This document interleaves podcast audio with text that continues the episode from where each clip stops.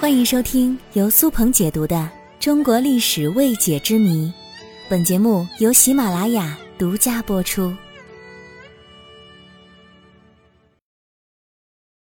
杨广非礼宣华夫人的真相是怎么样的？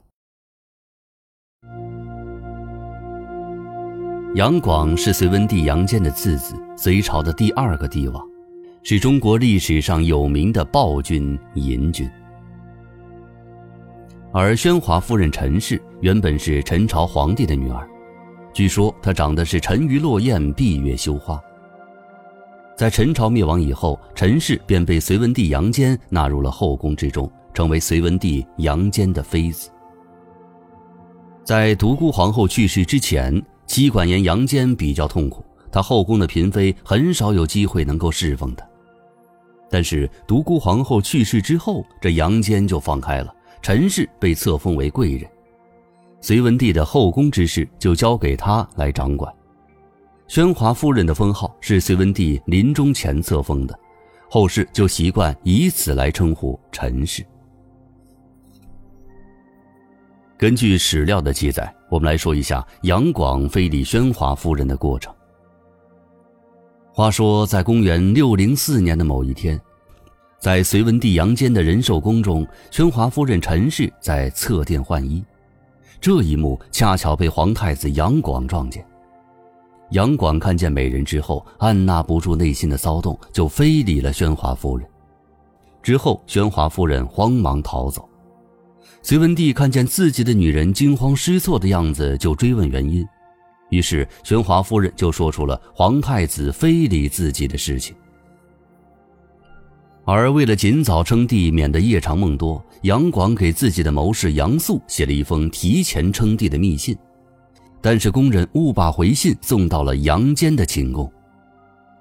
隋文帝杨坚看到信的内容之后，大发雷霆，他终于看穿了杨广这个披着羊皮的狼，打算废了杨广，复立废太子杨勇为皇太子。这件事儿很快被杨广的心腹杨素知道了。于是，这两个人一不做二不休，让隋文帝瞬间归西。